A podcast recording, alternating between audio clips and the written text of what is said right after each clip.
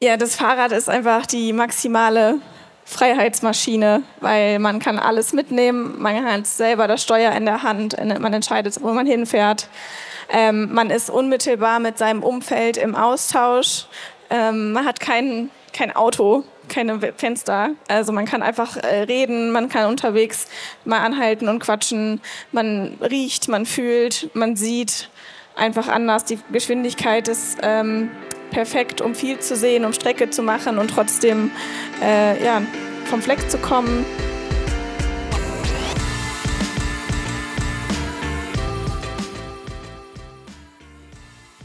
Hi, ähm, herzlich willkommen bei der Bike Travel Stage.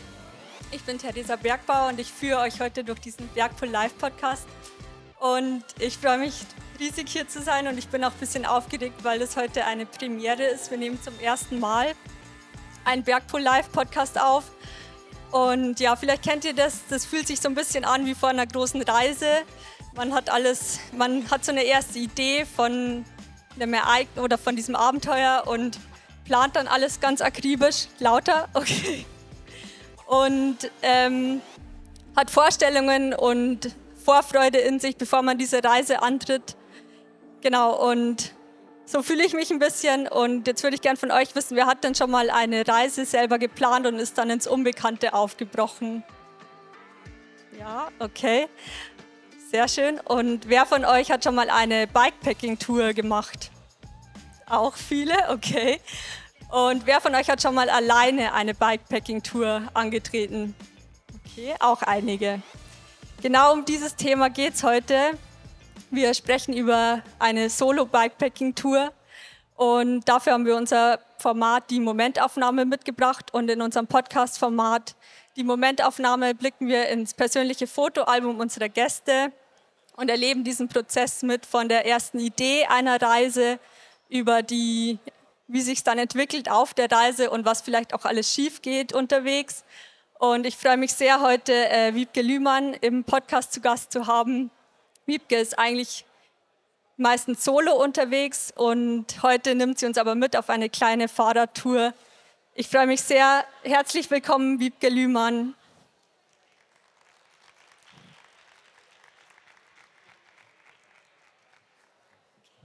Dankeschön, voll lieb.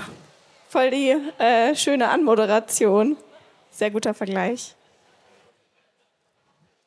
Hi Wiebke, schön, dass du bei uns im Podcast zu Gast bist. Danke, dass ich hier sein darf. Voll cool, auf so einer Bühne zu sitzen und mit vielen erwartungsvollen Gesichtern. Ja. So in echt, diese Kommunikation ist schon irgendwie die schönste. Dann wollen wir gleich starten. Ähm, du hast uns ja einige Fotos von deinen Reisen zur Verfügung gestellt. Und ich habe jetzt für den Anfang ein Bild von deiner ersten Südamerika-Bikepacking-Tour ausgewählt. Und man sieht, irgend, man sieht, wie du den Arm in so einer Siegerpose nach oben reckst. Und ich würde jetzt aber gerne noch einen Schritt weiter nach vorne gehen, als du die Reise angetreten hast. Und vielleicht kannst du uns erzählen, mit welchen Ideen und welchen Emotionen du losgestartet bist in Deutschland. Ja, voll gerne. Ähm, ich bin im Januar 2019 gestartet ähm, und hatte das Fahrrad ganz, ganz neu. Ich habe ähm, Praktikum gemacht und statt Geld habe ich mir ein Fahrrad verdient und habe das auch gar nicht lange bekommen, wie das immer ist. Also 2019 war das auch schon so, dass das länger gedauert hat als geplant und dann kam es erst kurz vor knapp und ich habe es quasi zweimal in der Stadt gefahren und dann eingepackt und bin damit losgefahren, weil ich bin tatsächlich nicht so die akribische Planerin, sondern ich fahre echt einfach so irgendwie los. Ich hatte auch noch vorher keine Bikepacking-Erfahrung. Also ich habe Rennrad und Triathlon gemacht.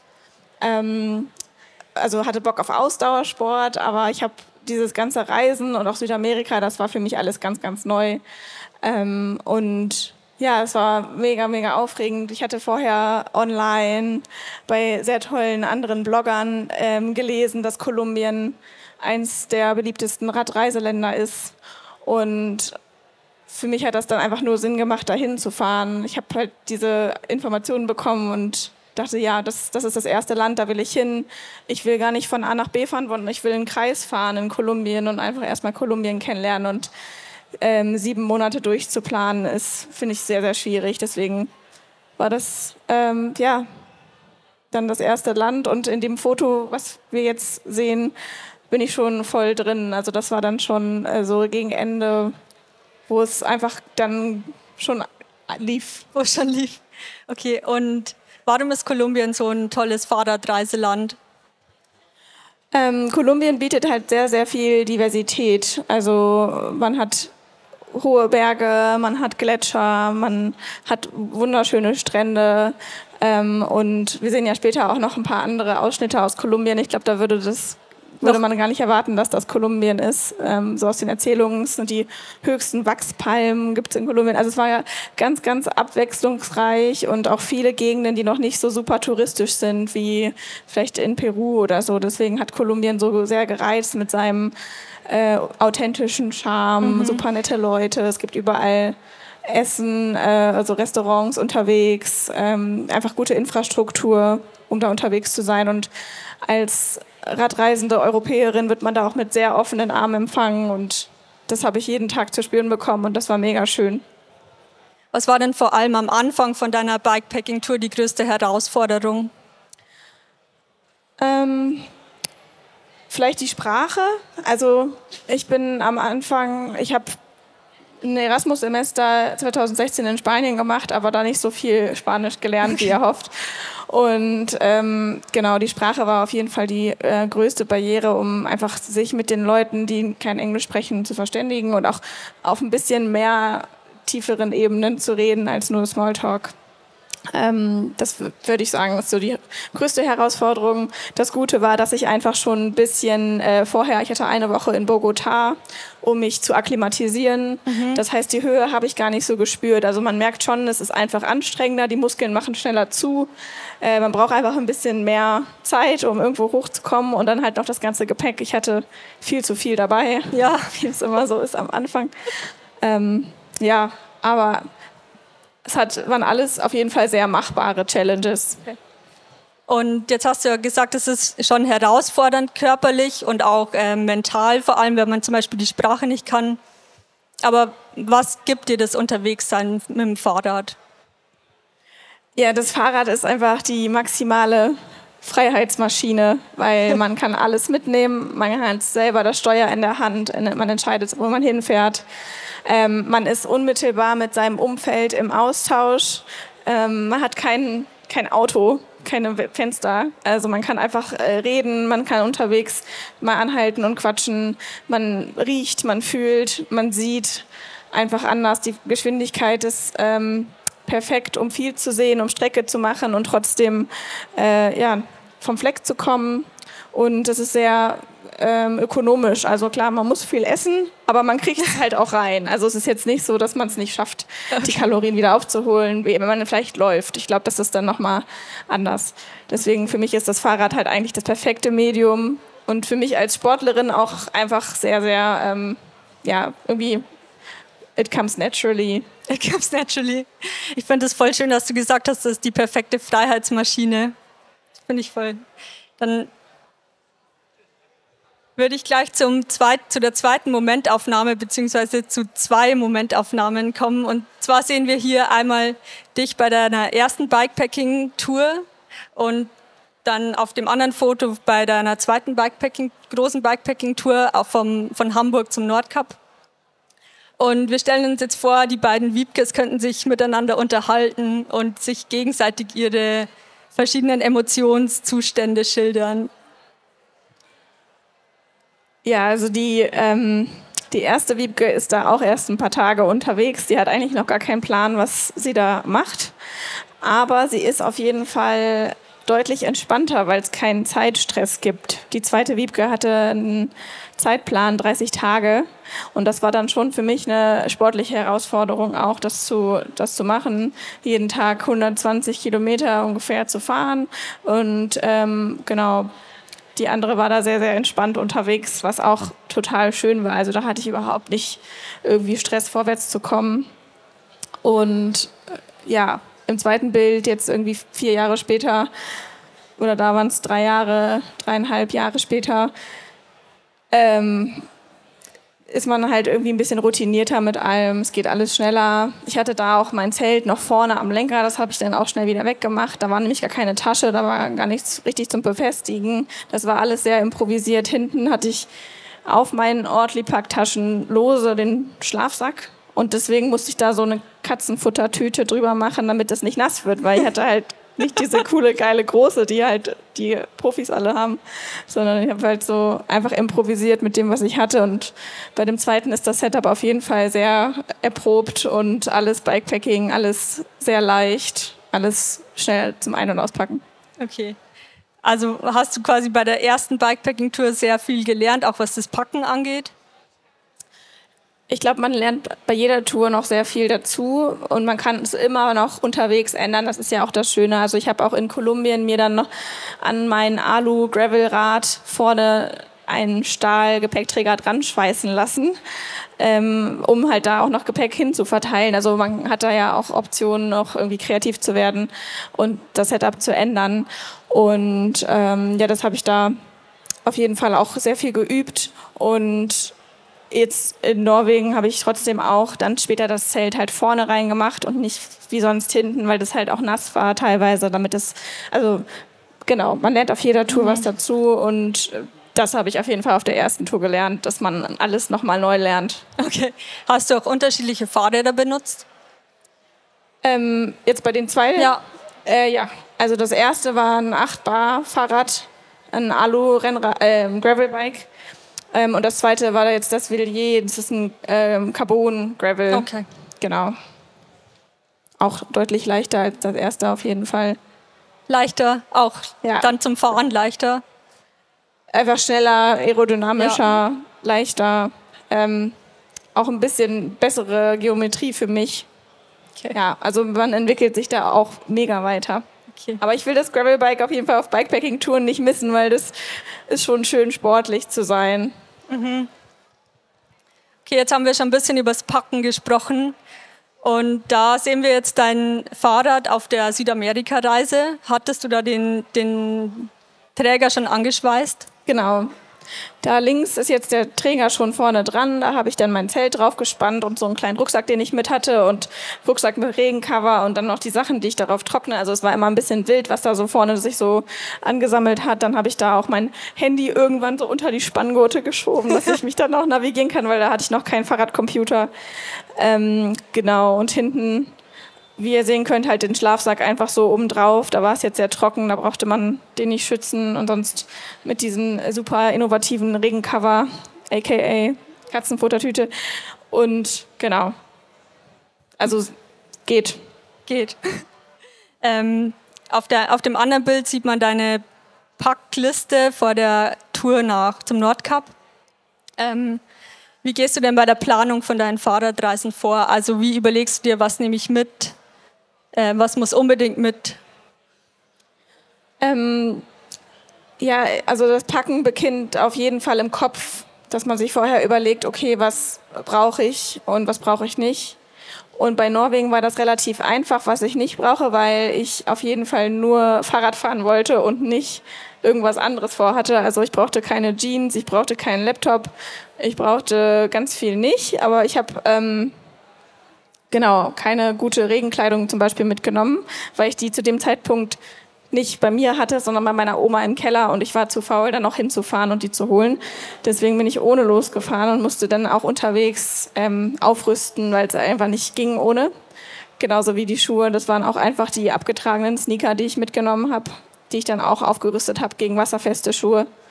Ähm, und das sind halt einfach so Sachen, dass man einfach unterwegs eben auch Sachen austauschen kann. Ähm, und ich hatte mich sehr darauf konzentriert, einfach keine unnötigen Jerseys. Also ich hatte wirklich nur einmal Wechselzeug dabei, einen Schlafanzug, den man auch noch mal zum Spazierengehen äh, nehmen kann, der aber eigentlich sauber bleibt sozusagen.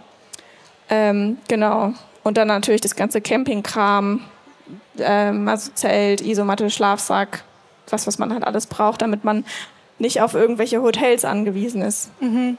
Was würdest du sagen, sind jetzt abgesehen von der Regenbekleidung die drei wichtigsten Gegenstände, die du nicht beim Reisen missen möchtest?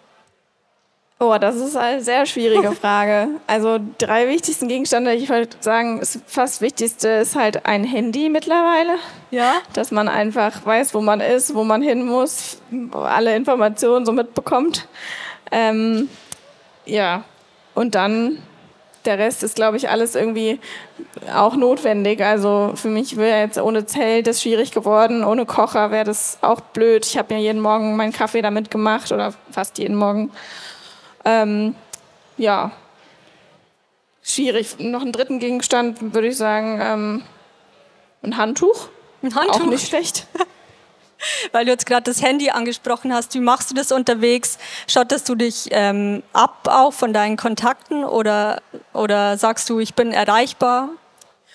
Nee, also ich ähm, bin unterwegs auf jeden Fall auch äh, voll im Kontakt. Also ich bin auf jeden Fall durchs Handy sehr verbunden, mhm. noch mit Freunden, Familie zu Hause.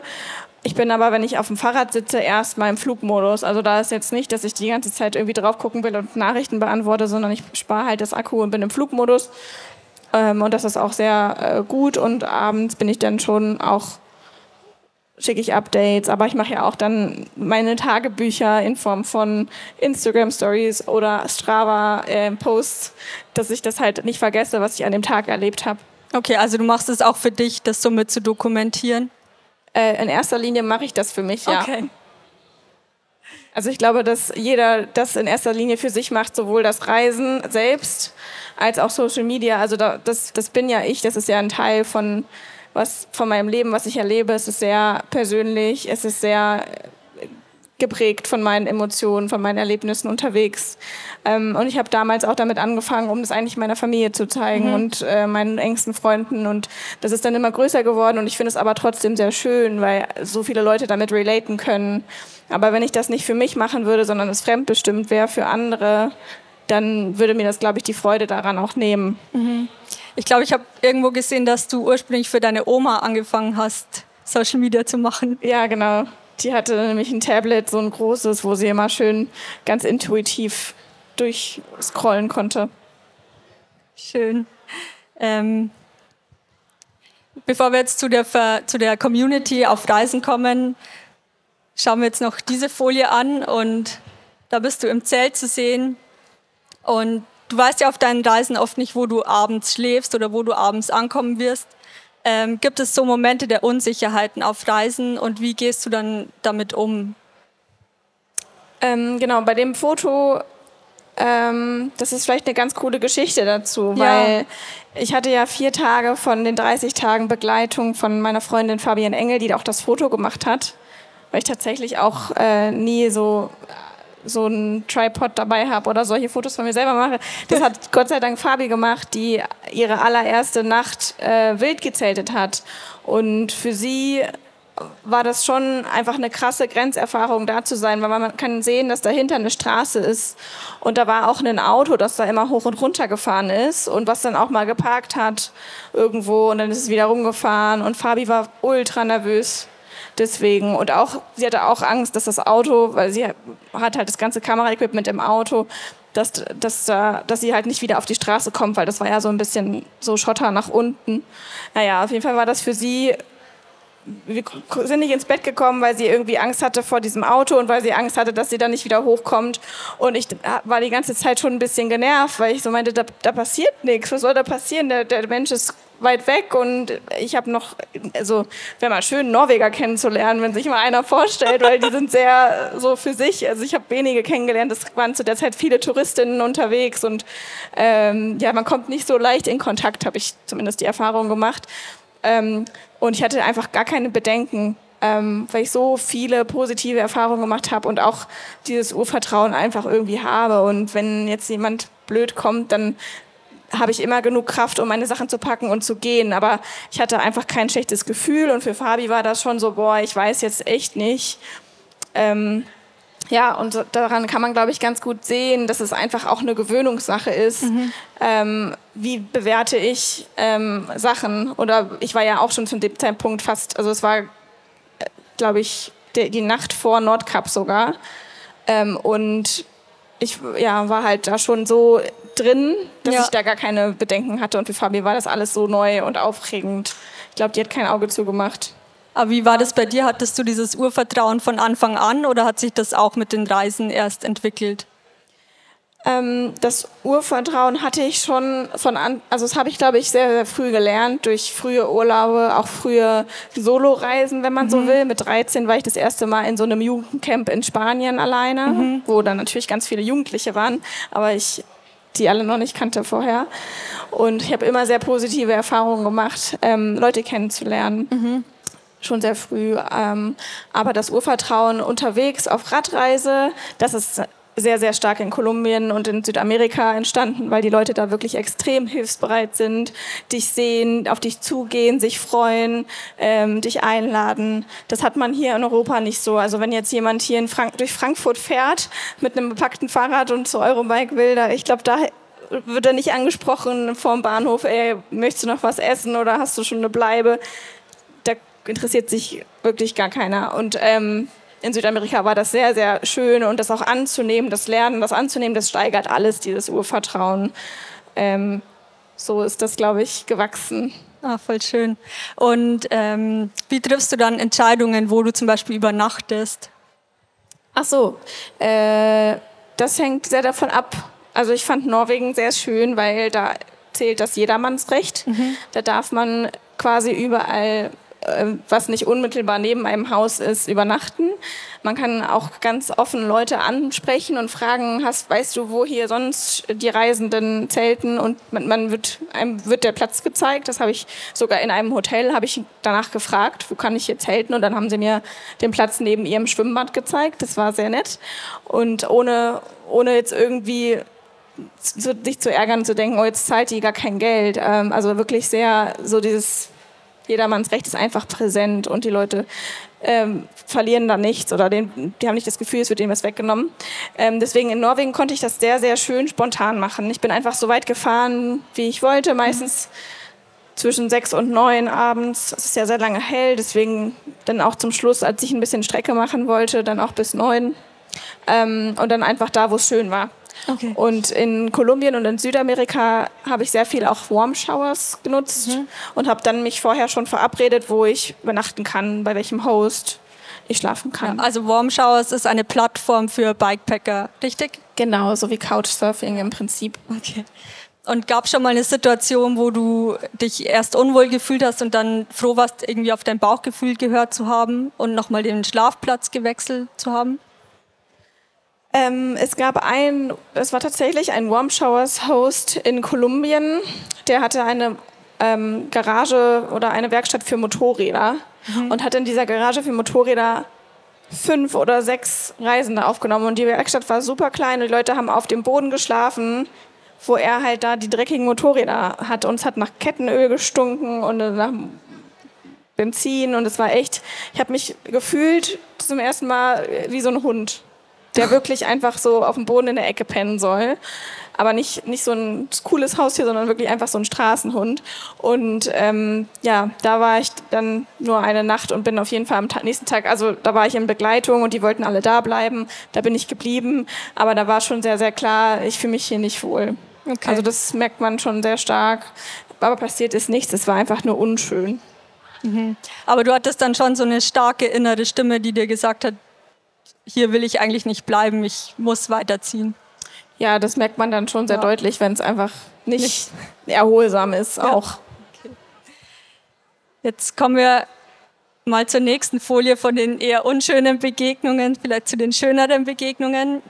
Da haben wir auch auf dem, oh, da haben wir auch auf dem Boden geschlafen. Aber es war ein anderer Boden. Es war ein schöner Boden. Ja, ihr seht auch total glücklich aus auf dem Foto. Genau, da Ähm. waren wir in Argentinien. Da bin ich mit Cynthia gereist. Also es waren meine zwei längeren Reisepartnerschaften. Einmal Marcos aus Kolumbien, mit dem bin ich zehn Wochen ungefähr durch Kolumbien gefahren. Und dann Cynthia, mit der bin ich drei Monate durch Bolivien, Chile, Argentinien bis Brasilien gefahren. Ähm, und Cynthia hatte Kontakte in auch die äh, Motorradszene. Und da haben wir bei einer Motorradfahrerin, die halt auch so ein Netzwerk haben, wie wir Fahrradfahrenden, ähm, übernachtet, die uns da auch sehr, sehr lieb empfangen hat und sich sehr gut um uns gesorgt. Und wir hatten ja alles dabei. Wir können ja auch über, also wir waren es dann auch sehr gewohnt, im Schlafsack irgendwo zu schlafen auf dem Boden. Und vielleicht magst du kurz erzählen, wie du Markus auf dem anderen Foto kennengelernt hast, weil ich finde das eine total schöne und bestärkende Geschichte, die da dahinter steckt. Genau, also ähm, den Markus habe ich tatsächlich an meinem allerersten Tag auf Radreise kennengelernt. Ich war eine Woche lang in Bogotá, um meine Route zu planen, um so ein bisschen anzukommen, um mich zu akklimatisieren und bin dann losgefahren in Begleitung von meinem Warm Showers Gastgeber Raphael. Mit dem bin ich den ersten Anstieg hochgefahren und Markus, jetzt nehme ich schon vorweg, ist da hochgejoggt und hat mich angesprochen auf Englisch. Er arbeitet auf einem äh, Kreuzfahrtschiff und ist gerade krankgeschrieben und kommt aus Bogota und geht immer sonntags diesen Berg hochlaufen. Also es war halt der krasseste Anstieg in meinem Leben und er läuft da halt jeden Sonntag so mal hoch, weil es ein Hausberg. Und ähm, genau, dann hat er mich angesprochen und meinte, oh, das ist ja schön, wohin fährst du denn? Und dann habe ich ihm erzählt, dass ich äh, ja so 3000 Kilometer in den Norden fahren will ans und Meer. Und erstmal so, wow. Und er so, boah, das wollte ich auch schon immer mal machen, darf ich mitkommen? Und dann ähm, dachte ich so, ja klar, also das, die Straße ist breit, da ist viel Platz, komm gerne mit. Und ähm, ja, oben haben wir uns dann getrennt, weil ich bin ja mit dem Fahrrad bergab viel schneller als er und haben keine Nummern ausgetauscht, gar nichts, ähm, weil ich so äh, mit dem anderen Menschen, der noch mit war, auch beschäftigt war. Und der, also Markus hat uns für uns noch ein Foto gemacht und ist dann halt oben zurückgeblieben. Aber äh, ja, ich bin runter, habe noch einen Kaffee getrunken und bin weitergefahren und auf einmal taucht er dann irgendwann links neben mir auf und äh, sagt, Jo, ich bin hier, äh, ich habe mein Zelt dabei, äh, alles klar, es geht los und hat mich halt ultra überrascht. Das würde, glaube ich, hier auch keiner schaffen, so spontan zu sein. Er ist dann mit dem Bus nach Hause, hat seine Mama gesagt, was er vorhat und ist dann mit mir losgefahren und hat jede Woche wieder zu Hause angerufen und meinte, ach, ich komme komm nächste Woche, ich komme nächste Woche. Und es waren halt echt zehn Wochen, dass er einfach dabei war und es war kein Einzelfall. Es war auch noch ein anderer Kolumbianer, der sogar eine Familie und ein Unternehmen zu Hause hatte, der das auch gemacht hat für zwei Wochen. Also es hat, war so richtig ansteckend. Und für ihn, der hat sich so extrem mitgefreut. Also der hat sich wirklich, ich würde sagen, mehr gefreut als ich. Für den war das die Reise seines Lebens. Ähm, und ja, es war einfach schön und es war total respektvoll. Er hat mir alles erklärt, war super hilfsbereit ähm, und es war echt easy going, gar kein Problem. Dank ihm habe ich gelernt, wie, also Spanisch, wie ich da reinkommen kann, überhaupt in die Sprache, was ich bestelle im Restaurant, wo ich übernachte, was es ungefähr kosten soll und so weiter. Es mhm. war super. Also würdest du sagen, dass man auch immer zur richtigen Zeit die richtigen Leute trifft auf Reisen? Wahrscheinlich schon. Also ja. bisher ist das äh, alles immer sehr, sehr schön gewesen. Mit Cynthia äh, konnte ich mich vernetzen schon vorher über die sozialen Medien. Das war auch total schön. Ähm, aber mit Markus war echt maximal spontan und ich glaube, wäre ich nicht alleine gewesen, wobei ich war ja auch eigentlich gar nicht alleine, aber ähm, wäre das vielleicht gar nicht passiert. Also muss man keine Angst davor haben, alleine loszuziehen, weil man unterwegs eigentlich immer Menschen trifft. Genau, ich glaube, wenn man richtig offen ist und ähm, ja, auch Menschen treffen möchte. Natürlich hat auch jeder das Recht zu sagen, nee, ich will gar keinen treffen oder ich will gar nicht jetzt die ganze Zeit reden. Ähm, dann ist es auch vollkommen legitim. Also für meinen Teil kann ich auf jeden Fall sagen, ich treffe sehr viele Menschen unterwegs und es sind immer sehr schöne Begegnungen. Okay. Gute Überleitung zum nächsten Foto. Das Foto hat mich nämlich, also ich habe das rausgepickt aus den Fotos, die du mir geschickt hast, weil es mich sehr berührt hat und ich kenne die Geschichte dahinter nicht. Vielleicht kannst du uns mitnehmen zu dem Moment. Genau, das ist, ist nämlich auch in Kolumbien. Das ist einer der Nationalparks, die noch weniger touristisch erschlossen sind. Da läuft man mehrere Kilometer auf dem, zum Gletscher, auf den Gletscher im El Cucuy Nationalpark. Das war mein erstes Etappenziel. Über 5000 Höhenmeter sind wir da dann zu Fuß auch noch hochgelaufen ähm, in einer Reisegruppe mit so einem Guide, der uns da halt hochgeleitet hat. Und wir liegen da auf dem Boden, völlig erschöpft und glücklich, aber ich glaube auch höhenkrank. Also ich glaube, also Markus ist da auch eingeschlafen und das ist schon so ein Zeichen von Höhenkrankheit und ähm, so ein leichter Kopfschmerz war schon da, aber es war kein Problem, weil wir dann wieder runtergegangen sind auf, glaube ich, so 3000. Aber das waren schon echt richtig krasse Höhenmeter, die wir dahin gebraucht haben. Und dann haben wir uns da ähm, eine Woche oder so auch aufgehalten und haben eine Ruhephase eingelegt, weil es für mich einfach auch sehr, sehr viel am Anfang war. Und ja, das war eigentlich in Bogota geplant, da anzukommen und das hat dann schon mal geklappt. Okay.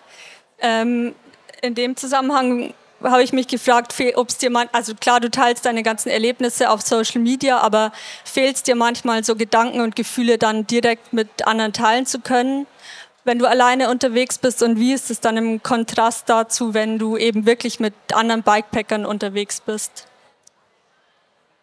Was mir am allermeisten fehlt, wenn ich alleine fahre, ist, glaube ich, Witze erzählen. Echt? und zusammen lachen. Weil du kannst nicht hinterher irgendwen anrufen und irgendeinen Witz erzählen. Also ja, wenn du gut Witze erzählen kannst, vielleicht, aber kannst bei mir ist das oft so spontan aus der Situation heraus. Ja. Und da hatte ich gerade jetzt auf dem Weg ans Nordkap auch äh, sehr, sehr unfassbar witzige Begleitung von einem Belgier, wo wir uns immer irgendwie selbst verarscht haben, dass wir schon so ein bisschen lost sind und äh, eigentlich ja, fahren halt ständig irgendwelche Vans an dir vorbei und du fühlst dich halt schon so ein bisschen wie, ja, die Schildkröte oder auch irgendwie ohne zu Hause und da haben wir uns selber ein bisschen lustig gemacht. Das war so situationsabhängig. Das hat man halt nicht, wenn man wirklich ganz alleine fährt. Ähm, das fehlt mir am meisten. Aber den Austausch und äh, den Kontakt zu Freunden, Familie halte ich unterwegs und dank Roaming kann man auch aus Norwegen zu Hause anrufen. Ja. Okay. Und aber wenn du jetzt alleine unterwegs bist, was genießt du dann am allermeisten? Also für mich ist es alleine Radfahren auf jeden Fall dieses Tempo selbst finden. Mhm. Ich habe vorher auch äh, schon in Vergangenheit zusammen im Urlaub mit anderen gemerkt, dass das halt häufig schwierig ist, sowohl wenn es zu langsam ist, als auch wenn es zu schnell ist. Und auch in Norwegen war ich länger mit Tobi unterwegs. Wir haben uns tagsüber immer verloren, sind dann abends wieder zusammengekommen. Das war auch voll fein, weil wir halt gar nicht die Erwartung hatten, zusammenzufahren. Ähm, kann man natürlich auch mal machen. Man kann sich ja immer anpassen, man kann immer langsamer fahren, aber vor allem nicht zu schnell zu fahren. Also die Superpower liegt in der eigenen Geschwindigkeit und da hängt auch mit da zusammen, wann mache ich Pause, wie lange fahre ich, wie viele Stunden sitze ich auf dem Rad. Also dieses ganze Paket, wie viel Leistung möchte ich jeden Tag bringen und wo reicht es auch? Oder will ich einfach gar nicht das Gefühl haben, Leistung zu bringen, sondern ich rolle einfach. Das ist auch vollkommen legitim und das muss jeder für sich selbst entscheiden. Mhm. Da haben wir ein Bild von dir aus Norwegen und ich finde, auf dem Bild siehst du wahnsinnig glücklich aus. Ähm, kommt es von dieser Selbstbestimmtheit, die du unterwegs erlebst? Ähm, ja, ich, ich glaube schon. Ich glaube, das bestimmt auch sehr, also alles andere, meine Freundschaften, mein Leben, meine, mein Werdegang und so, dieses, diese Selbsterkenntnis und auch Selbstbestimmtheit vom Radreisen. Also das ist auf jeden Fall krass, das so zu erleben und das so mitnehmen zu können. Gerade als Frau, wo dir halt echt einfach keiner, du flüchtest halt vor den Erwartungen von anderen, vor den Verpflichtungen, vor den Terminen. Du bist einfach nur bei dir und das ist auch ein sehr, sehr befreiendes Gefühl. Und das, ich bin super gern in, zusammen. Ich habe auch eine Zwillingsschwester und eine große Familie und bin Tante und habe eine Oma, die ich sehr liebe, mit der ich halt auch viel teilen will und viel Zeit verbringen will. Aber einfach nur für mich zu sein, mich selber kennenzulernen, das ist super schön. Und da war ich besonders glücklich, weil da war ich fast am Ziel. ähm, aus der, das Bild stammt ja unter anderem von den, aus den Doku-Aufnahmen von On Her Own. Und da gab es ein Zitat, das fand ich richtig schön. Und zwar sagst du da, in dem Moment, in dem man losfährt, hat man schon gewonnen. Und ähm, Vielleicht magst du zu dem Zitat noch was erzählen. Ja, ich finde das Losfahren an sich einfach auch super schön, dass man es halt schafft, an die Startlinie zu gehen und den ersten Schritt zu machen. Weil alles andere hat, kann man eh nicht kontrollieren, aber man kriegt halt seine Sachen organisiert, man kriegt es kommuniziert, ein Startdatum zu haben und das Losfahren. Also das ist erstmal das Aller, Allerwichtigste, damit überhaupt alles andere passieren kann. Deswegen ist der Start echt, da ist so eine Magie, da ist so eine Aufregung, da ist so eine Nervosität, es ist super, super schön. Und alleine das zu erleben, diese Lebensfreude, diesen, diesen Kribbel zu haben, das ist halt schon, da hat man schon was gewonnen, da spürt man sich halt, da checkt man, ey, ich habe mein Leben selbst im Griff, ich kann das selber entscheiden, ich brauche keine Reisegruppe, ich brauche keinen Freund, ich brauche keinen, keine Ahnung, ich brauche nur mein Fahrrad. Ja, schön. Okay. Vom Losfahren zum Ankommen wir haben hier das, zwei Bilder von der Ankunft am Nordkap. Einmal du alleine und einmal mit Fabienne. Kannst du uns mitnehmen zu diesen, zu diesen beiden Momenten? Ja, es war erstmal gar nicht so einfach, da hinzukommen, weil da sind so viele andere Menschen. Also da oben zu stehen, ohne dass ähm, da noch ein paar andere Touris mit ins Bild springen und dich fotobomben wollen, weil sie es witzig finden. Also es ist äh, auch passiert, dass da so eine Italienerin auf einmal neben mir stand. Ich war nicht so in der Stimmung dafür und sie fand es aber super witzig. Und ja, aber es ist ein äh, sehr, sehr schöne, also es war total schön für mich da zu sein, weil also viele sagen halt, ja, das Nordkap, da sind so viele Touris, das soll man sich sparen, das ist irgendwie irgend so ein random Punkt, das macht gar keinen Sinn. Aber es war voll magisch, weil andere Reisende, die ich unterwegs getroffen habe, die ich unterwegs wieder verloren habe, sind zum gleichen Tag angekommen. Und das waren zwei Frauen aus der Schweiz, die da hochgetrennt sind die waren jünger als ich. Das war ein älteres Pärchen aus Australien, die schon ganz lange auf Weltreise waren. Die sind auch irgendwie auf, am gleichen Tag angekommen. Das war der Tobi aus Ingolstadt. Der ist auch am gleichen Tag angekommen. Und das war halt das Schöne, dass alle dieses Ziel hatten. Und dadurch ist es so, ey, geil, irgendwie. Voll das Klassentreffen. Ja. ja. So der Jahrgang. Es war auch, man vernetzt sich ja dann auf Instagram und folgt sich und guckt, hey, wo ist die Ann-Sophie, wo ist, äh, keine Ahnung, ja, der Bart und dann sieht man halt auch im Nachhinein noch Wochen später, dass die Leute dann da stehen und ein Foto machen.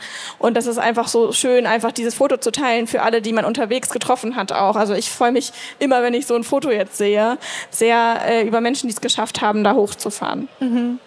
Mm, was bedeutet denn Ankommen für dich und kannst du überhaupt irgendwo ankommen?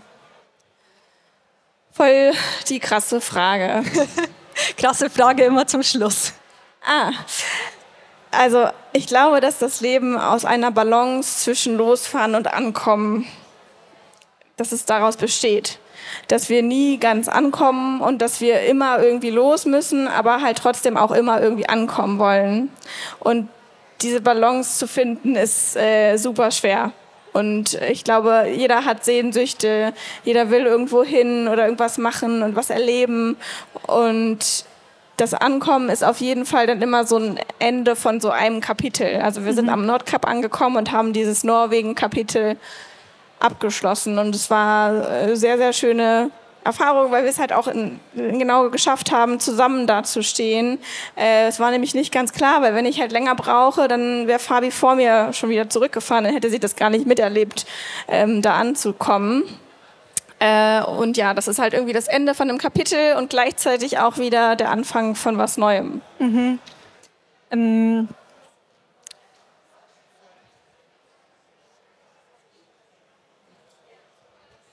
bei dieser Folie oder bei diesem Foto bist du noch on the road und wir stellen uns jetzt vor, du hast oder du stellst dir vor, du hast an einem Fahrrad so einen Fahrradwimpel dran und auf den kannst du was schreiben. Welche Message würdest du gerne durch die Welt fahren mit deinem Fahrrad? Oh, ähm, ja, fahr los oder so. Ich weiß nicht, vielleicht können wir das hinterher so in die Kommentare, schreibt alle da rein, was ihr auf euer Fahrradwimpel schreiben würdet. ja, genau. Losfahren. Man kann bei Spotify jetzt kommentieren, für alle, die. Kann man? Ja. Kann man? Ja. Uh, cool. Okay. Haben wir direkt Feedback. genau. Und was ist dein größtes Learning, was du bei deinen Reisen gemacht hast? Boah, da haben wir jetzt ja auch schon einige Punkte auf jeden Fall von gehabt, ja. sich selber halt kennenzulernen und so rauszugehen aus dem normalen Leben wieder in eine neue, ein neues Umfeld, in eine neue ja, Erfahrung reinzustolpern und klarzukommen, sich anzupassen. Das sind eigentlich immer die größten und schönsten Learnings. Und dass man halt nie, die Welt ist groß und wir sind super viele Menschen, man ist nie alleine, man ist nie einsam. So. Voll schön. Ich finde, das ist richtig, also mich persönlich hat das bestärkt es total, was du erzählst, weil ich auf Reisen auch diese Erfahrung gemacht habe, dass man nie alleine ist, dass man immer Menschen trifft, die irgendwie zu einem passen, die einem weiterhelfen. Und ich hoffe, wir konnten jetzt mit unserem Gespräch auch einige Menschen ermutigen, loszufahren und eine Idee zu verwirklichen, die sie vielleicht in ihrem Kopf haben und gerne umsetzen würden. Ja, voll schön. Müssen wir Viertel vor Schluss machen? Ja. Okay. Weil wir können noch ein paar Fragen klären. Und zwar, also wenn ihr Lust habt, kommt ihr noch mit zum UVEX-Stand die haben eine ganz verrückte Idee gehabt und Autogrammkarten gedruckt. Kann ich euch euren Fahrradwimpelspruch draufschreiben, den ihr euch dann auf euren Fahrradwimpel drucken lassen könnt. Ähm, und wir können noch alle anderen Fragen klären, die es noch gibt. Also kommt einfach noch mit zum Uhrwegstand. André Greipel ist auch am Start. Ähm, ja, könnt ihr gleich zwei Autogrammkarten mitnehmen. Genau. Vielen, vielen Dank, Wiebke, für das tolle Gespräch. Euch allen vielen Dank fürs Zuhören und ja, viele tolle Fahrraderlebnisse und tolle Messeerlebnisse. Noch. Ganz lieben Dank dir, Theresa. War sehr schön, dabei zu sein. Danke.